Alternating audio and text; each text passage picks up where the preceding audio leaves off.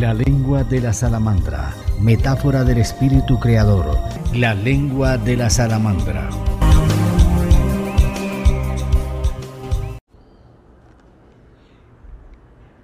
El invitado a este episodio de La lengua de la salamandra es el poeta Adalín Aldana Misad.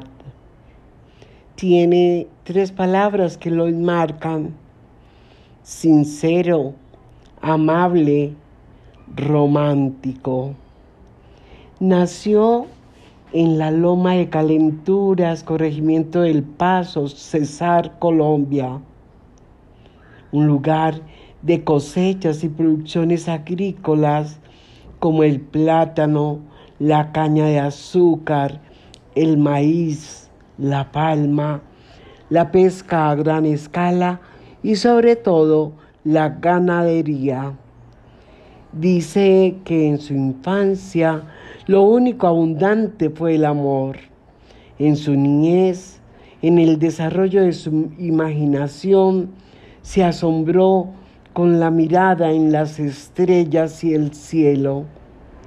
Su vena poética llega por su abuela materna y los hermanos de ella, su madre, que componían e improvisaban versos, también por parte de su abuelo y su padre. El saber del poeta es de un tipo distinto y conduce a verdades que tal vez puedan ser comunicadas como un derecho humano y fundamental. Adalín es una persona que sabe cultivar la amistad, compartir sin reservas, visibilizar a los escritores con ese gran sentimiento e inteligencia está atento a todo lo que habitualmente pasamos por alto. En este programa encontrarán una imagen clara y sincera de un ser que nos cuenta su historia con toda su personalidad desde una visión rica y variada de la realidad, familia, talento y vocación. Su poesía es sorprendente y original. La madura como se madura el vino lenta pero certeramente y ha logrado un estilo, una voz personal formada de distintos elementos. Bienvenido.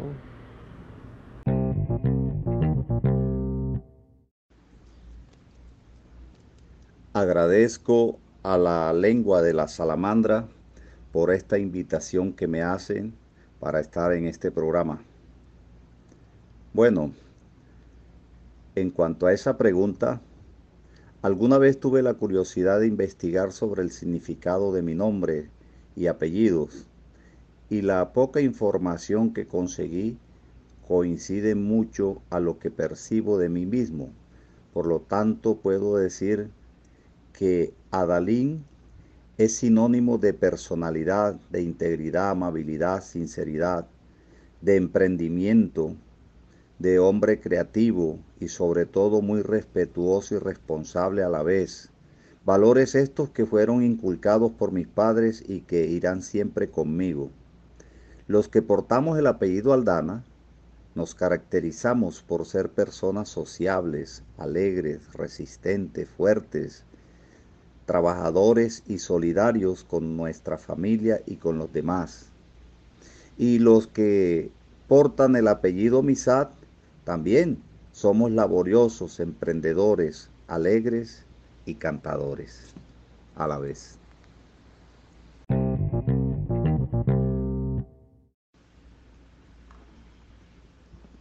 Sí, nací en la Loma de Calenturas, corregimientos del Paso Cesar, Colombia. Cuando tenía 12 años, junto a mis padres y mis hermanos, nos fuimos a los Andes, el pueblito Magdalena. Mi niñez fue como la de muchos de la época.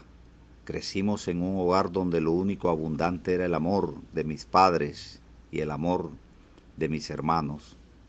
Y que a pesar de la escasez fuimos felices y soy feliz de haber podido vivir esa época tan difícil, porque me sirvió mucho en el sentido de la formación recibida, la cual cimentó mi vida para ser lo que soy hoy. De aquella época me asombraba mucho mirar el cielo tachonado de estrellas, mirar la luna llena alzarse por el oriente, escuchar cómo las aves cantaban libres sobre los árboles y cómo las garzas surcaban los cielos. Me gustaba ir a la orilla del río y escuchar también el susurro de la corriente de sus aguas. Eso fue algo maravilloso que nutrió mi savia espiritual Cómo me encantaba gritar en las calles de mi pueblo, almohábanas, almohábanas calientes. Esa era una labor que hacíamos a las 5 de la mañana, casi que todos los días.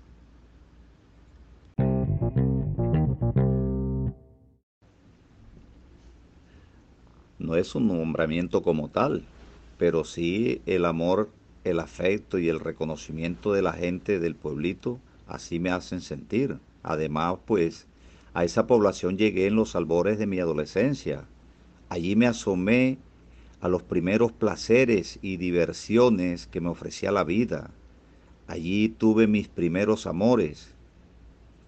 Y pues son recuerdos que, que los lleva uno siempre impregnados en la memoria. En ese pueblo me gustaba mucho ir al campo, mirar los cultivos, los paisajes, escuchar las voces de los animales. De esos bonitos tiempos vividos para mí son inmarcesibles y desde donde quiera que yo esté siempre regreso a los Andes, el pueblito Magdalena, y a la Loma, el pueblo donde quedó mi ombligo sepultado en una ceiba.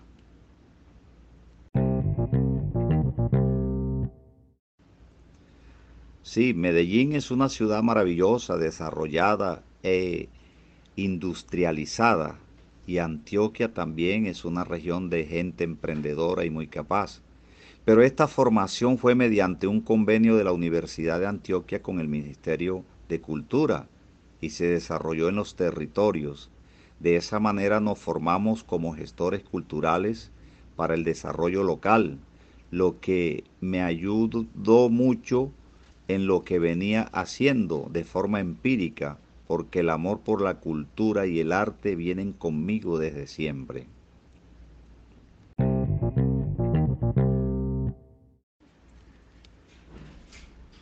Estar como director de Casa de Cultura, la verdad es que es una experiencia muy enriquecedora, porque llegar a esos espacios de encuentro y de articulación de procesos sociales y culturales posibilitan la inclusión de la población en las ramas del arte y poder desarrollar formaciones, uno se retroalimenta también. De esa gestión podemos decir que hay muchas personas que iniciaron su formación artística con nosotros y hoy se desempeñan como buenos artistas, gestores culturales, creadores culturales en diferentes ramas del arte y del saber. Muchos son lo que encontramos en estos pueblos.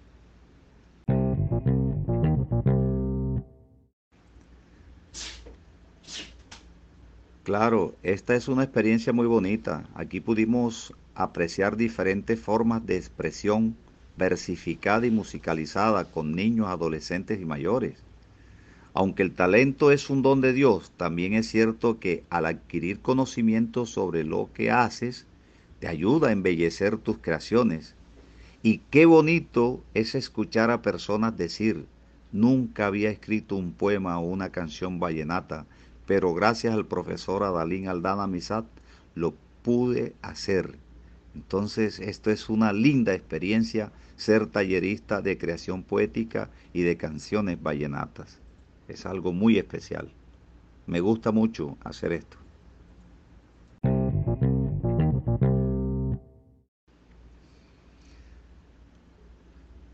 Bueno, debo decirte que la vena poética eh, mi abuela materna y sus hermanos, lo mismo que mi madre, eran cantadores y cantadoras, y muchos componían e improvisaban versos.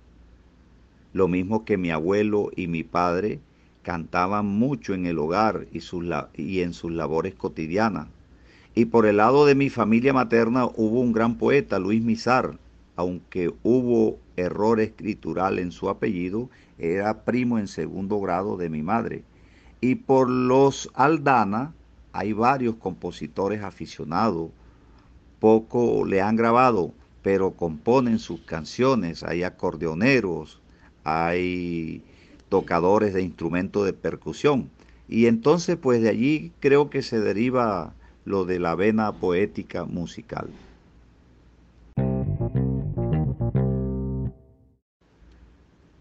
De mis libros publicados te diré que los títulos se los colocan mis amigas o mis amigos, quienes antes de les pido el favor de leer y escoger el material a publicar.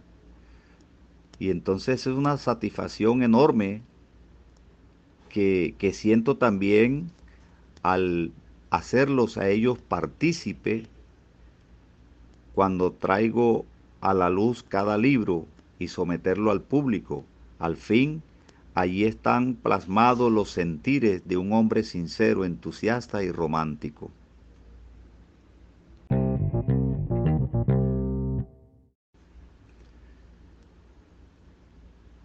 Sí, fui ponente en ese encuentro de investigadores de música vallenata y fue un homenaje hecho al compositor y juglar Sergio Moya Molina. El propósito era mostrar el lenguaje retórico que inconscientemente utilizan nuestros creativos en sus cantos vallenatos. Las canciones clásicas de nuestro vallenato son poesías musicalizadas. El lenguaje retórico utilizado es bastante amplio. Cabe anotar que de esa ponencia nació el libro El Poder del Amor, en las canciones de Sergio Moya Molina. Y de este libro hicimos el lanzamiento en junio del año 2023 aquí en Valledupar.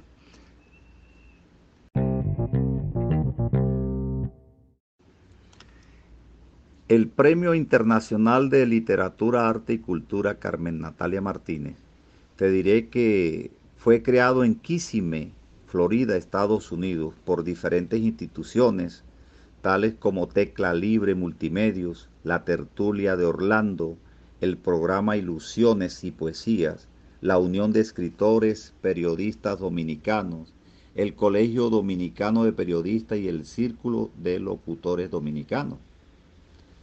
El ser humano a veces realiza actividades sin saber a dónde nos van a llevar y por todo mi quehacer cultural, alguien me postuló a los premios internacionales de literatura, arte y cultura Carmen Natalia Martínez Fui nominado y al final tuve el honor de conquistar el premio en noviembre del año inmediatamente anterior, 2023.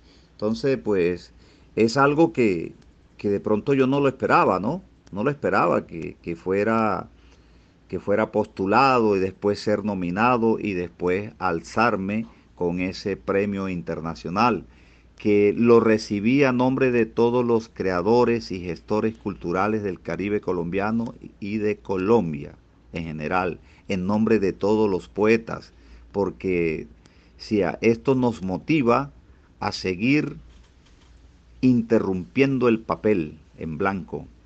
Esto nos motiva a seguir escribiendo versos, entrelazando palabras, entretejiendo palabras, para que, para que la poesía colombiana y latinoamericana se esparza por el mundo entero.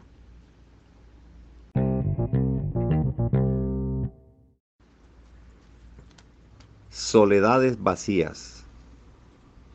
Autor Adalín Aldana Misat. Vengo desde tu vida, vengo por cualquier camino, Vengo de la existencia y el espacio donde solo cabe la partícula indiferente. Un campo de profundo infinito se convierte en poesía. Se detiene el tiempo y descansa en mis ojos el vacío doblegado. No somos más que la nostalgia de una locura que fraguaron mis sienes. Pienso y soy la presencia indecible. Pienso en el día y la noche que duerme sin razón. Emerges como estatua contrastando la cruda realidad de ser, estar y habitarte. Fuimos dueños del sol que quise detener en mi cielo. Un silencio lame mi tristeza, un helado resplandor me acecha. El techo de mi esencia y la base de mi espíritu se deleitan al encontrarme en ti, en el día que no pensamos para hoy, donde solo hay un vacío lleno de soledades.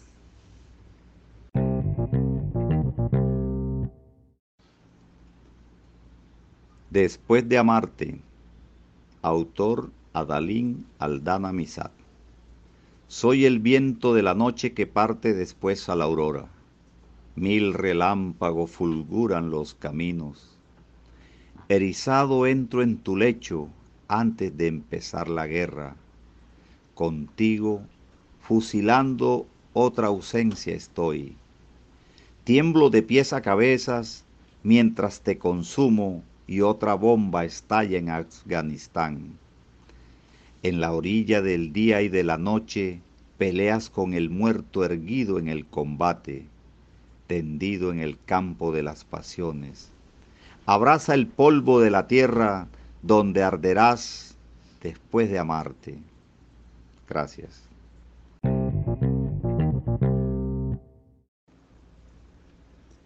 Amores prohibidos Adalín Aldana Misat. ¿Cómo habitas mi existencia si afuera las bombas incendian las ciudades?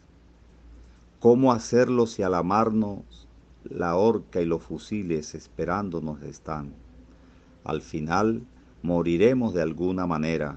Salta, ven a mi lado, ven, ven para morir en el campo de fusilamientos. Después de mí, los cañones esperan y mi tren desaforado en la ciudad sin luz, tu tierra inocente aguarda. Ven a mi lecho, ven, llegó la hora de los cañones para fusilarnos. Salta, por Dios, para dejar mi torrente en tu vasija sagrada. Al final, de alguna manera, moriremos. Gracias.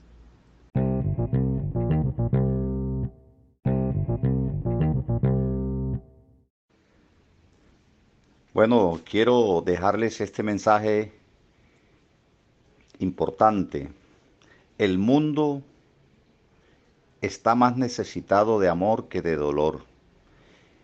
Y nosotros como poetas, a través de nuestras creaciones, podemos llevarle más amor al mundo. Entonces los convoco a que no dejemos de escribir poesía y compartirla por todos estos medios que nos brindan las nuevas tecnologías, además de imprimir los libros. Vamos a llenar el mundo de poesía, vamos a llenar el mundo de amor, porque de esta manera podemos transitar por caminos de paz y de libertad.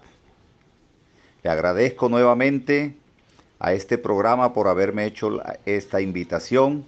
Les mando un abrazo fraterno. Chao, chao.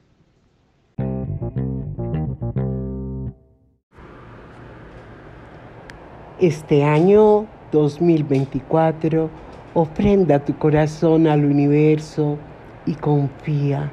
Confía en el sonido cósmico de la salamandra. Las historias que aquí contamos prometen una revelación que transformará tu vida. Conéctate La lengua de la salamandra, metáfora del espíritu creador. La lengua de la salamandra.